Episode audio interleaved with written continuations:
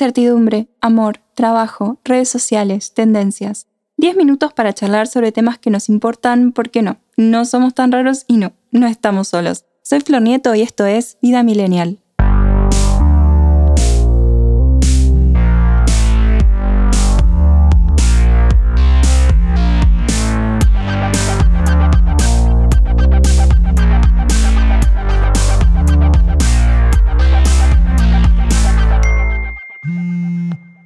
Hola millennials, ¿cómo están? Bienvenidos a un nuevo episodio de este podcast original de ADN Sur.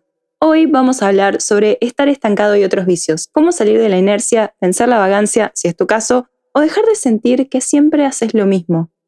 Qué fácil es estancarse. Debe ser una de las cosas más fáciles de lograr en la vida. No sé por qué. Quizás porque básicamente no tenemos que hacer nada, solo seguir haciendo lo que venimos haciendo. No sé si dije algo re inteligente o re estúpido. El tiempo lo dirá todo un tema. Arre decía cosas que en realidad no decían nada. No, pero es cierto, elegimos un camino, hacemos determinada cosa y lo repetimos día tras día tras día. Encontramos un patrón, una rutina y pareciera que tenemos que repetirla una y otra vez. Capaz es todo inconsciente porque seguro y haciendo lo mismo sabemos qué va a pasar, o más o menos dentro de lo impredecible y random que es la vida el mismo despertador, la misma hora, el mismo desayuno, el mismo camino, el mismo horario, el mismo almuerzo, el mismo lugar de siempre, la misma reunión, la misma queja, la misma hora de salida, quizás unos minutos antes, quizás unos minutos después. La misma playlist de Spotify, la misma merienda, la misma serie de diferente capítulo, la misma rutina mañana y pasado y la próxima semana. Bueno, quizás no sea tan así porque tenemos otros planes, pero quizás un día normal se vea más o menos así. Y ojo, yo no ando haciendo paracaidismo en Tailandia. Mis días muchas veces se ven bastante iguales, especialmente terminar de trabajar, bañar a bebé, dormir a bebé oscuras, quizás tener un rato para mí, quizás no. Cenar e intentar dormir antes de las 10 de la noche para aprovechar el sueño.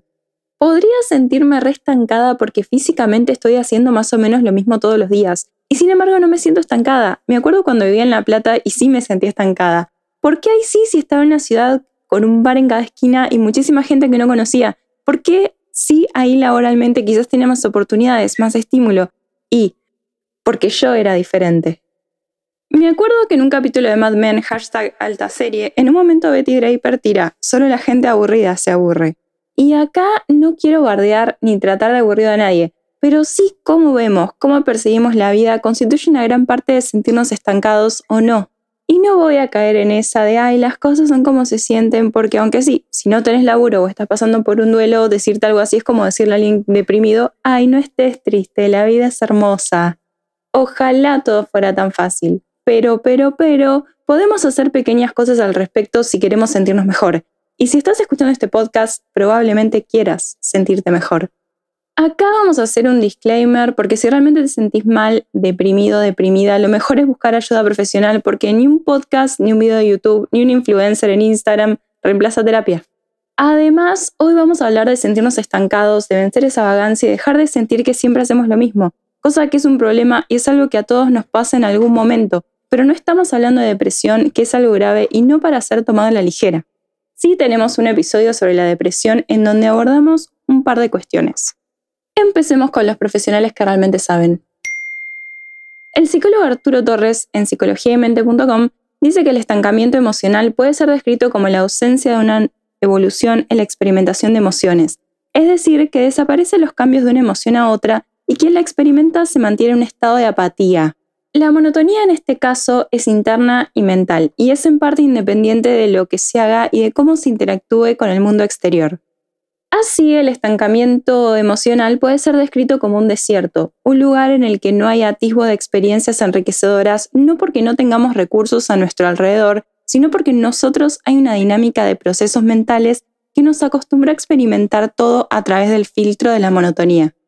Maite Nicuesa, doctora en filosofía, señala que en una etapa de este tipo aflora el contacto con la carencia, es decir, es frecuente que el sujeto piense en negativo, se concentre en aquello que le falta y que lo hace sufrir.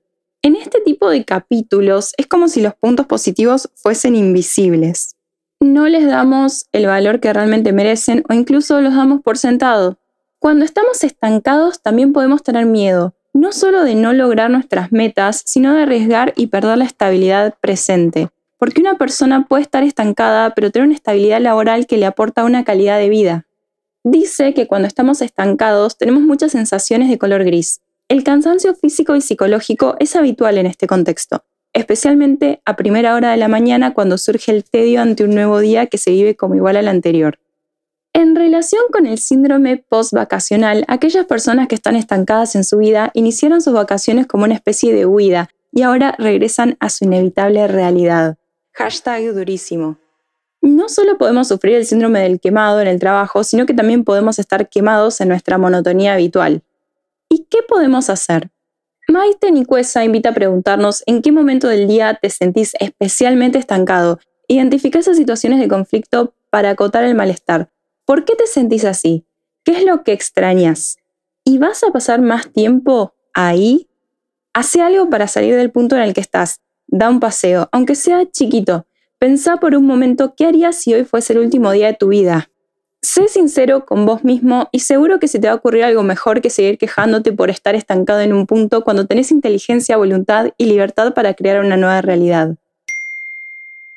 Tener en claro qué queremos cambiar y a partir de ese momento podemos pensar, escribir cómo podríamos hacerlo. ¿Necesitamos nuevos retos? ¿Hay algo que no está funcionando? ¿Qué necesitamos para romper ese patrón? Tener paciencia. Nadie cambia en un par de días, es un proceso. Lo mismo si aceptas nuevos desafíos. Lo más probable es que al principio te cueste y está bien. Si no te costara, sería lo mismo. Ser positivo y rodearte de personas positivas. Celebra tus logros, por más pequeños que sean, y ten en claro que vos podés. Dicen que tanto si vos crees que podés como si crees que no podés, tenés razón. Y rodearte de gente positiva que te aliente, porque es muy difícil estar intentando y las personas a tu alrededor te critican o te dicen que no vas a poder. O se ponen en esa soy duro con vos porque te quiero. No, vieji, nadie te pidió que enseñes de cátedra. Apoya, alentada, acompaña. Es más fácil. Registra tus avances pequeños, medianos o grandes. Capaz un día decidiste irte solo o sola a tomar un café con un libro para cambiar tu rutina, o escribirle a alguien, o expresarte subiendo una historia de Instagram o ir a una clase. Lleva un registro porque en esas pequeñas acciones sostenidas está el verdadero cambio. Finalmente, la psicóloga María Fátima Sepi recomienda 1. Identifica cuáles son las áreas en las que te sentís estancado. Hay que evitar tomar la parte por el todo, porque se pensará que todo está mal, aunque así no sea. Lo idóneo es mirar con atención, reconocer los logros y trabajar sobre las debilidades. 2. Intentar cosas nuevas. Organiza un ranking de aquello que querés intentar y ponete manos a la obra para averiguar tiempos y costos. Innovar con alguna actividad ayuda a fortalecer la creatividad y a conectar con los centros de placer. Rodearse de personas con una buena actitud y proactiva también colabora. Y si escuchan una vocecita que anda por acá, es la Anita que está tratando de gatear, porque ella no se conforma y siempre va por más. Hashtag bebé escorpión. Es la comodidad, no la rutina. Sentirse estancado no es culpa de la rutina, sino de la zona de confort, de no animarse a hacer las cosas de otro modo o no permitirse reinventarse. Una buena rutina permite optimizar el tiempo y de hecho deja espacio para hacer más cosas. Se trata de poder recuperar el porqué de cada cosa que se hace y dar la posibilidad de hacer cambios. Hay que entender que las personas y las necesidades van cambiando y es necesario darle lugar a ello. De la queja a la acción. A menudo las personas tienden a quedarse envueltas en la queja, en las emociones que detonan esa sensación de estar estancados en la vida. No obstante, esto supone permanecer en un círculo vicioso. Para pasar de un papel pasivo a uno más proactivo, es conveniente empezar por trazar un plan con pequeños pasos, orientándonos hacia la corrección de aquellas cosas que provocan la disconformidad. Recuperar el sentido de los planes y las actividades. Muchas veces la falta de conexión con las actividades diarias es lo que genera ese pensamiento de estar estancados. Claro que sí, Lani. Se hacen las cosas por hacer y ya. No hay reflexión sobre por qué se hacen, si gustan o cómo fue que se llegó hasta ahí. Responder estos interrogantes incrementa la motivación y cambia esa manera de pensar negativa. Consultar con un profesional. Ahora bien, es importante tener en cuenta que a veces la sensación de sentirse estancado en la vida tiene que ver con algún problema mayor. Puede ser la consecuencia de una depresión o de estados de ansiedad u otros trastornos del estado de ánimo. De ser así, es conveniente acudir al psicólogo. Pensar distinto, estimular la creatividad. A veces el estancamiento deviene de repetir una y otra vez el mismo modus operandi de anular la creatividad. El cambio se logra no esperando grandes golpes de suerte, sino favoreciendo acciones más pequeñas e inmediatas. Por ejemplo, leer libros nuevos, cambiar el método de trabajo, recorrer la ciudad con ojos de turista. Hay muchas cosas que pueden ayudar a cambiar la perspectiva. También es bueno hacer el ejercicio de preguntarse, ¿qué le dirías a otra persona que siente que su vida está estancada? Seguro que van a fluir buenos consejos. Bueno, parece que hoy Lani tiene muchas cosas para decir, así que si quieren un episodio solamente de ella diciendo cosas, vayan a Flor Nieto Blog en Instagram, en Facebook o en Twitter y digan podcast de Lani. El cambio no es perder. El cambio es eso, mudar de una cosa a otra. Implica renunciar a cierto estado, pero eso no quiere decir que haya que perder. Es mutar, transformar, algunas experiencias se dejan para dar lugar a nuevas. Por eso hay que mirar el cambio como potencia, no desde su costado negativo. Descansar y cuidar el cuerpo. A veces la sensación de estar atrapado en una vida estancada tiene que ver con el cansancio extremo. Para poder superarlo es primordial hacer una pausa, descansar y conectarse con el sentir. Otros hábitos como hacer ejercicio físico y llevar una alimentación sana también ayudan. El perfeccionismo lleva a la inacción. Hay que dejar de lado el perfeccionismo y la pretensión de tener todo a punto para empezar. No siempre están dadas todas las condiciones, pero sí hay un mejor momento. Ser menos exigentes ayudará a dar el primer paso. Finalmente, señala que tampoco hay que dramatizar el estancamiento. Es algo que le puede ocurrir a todas las personas en determinado momento. Lo importante es saber reconocerlo y tomar acción para superarlo. Animarse al cambio y conectar con los deseos es fundamental.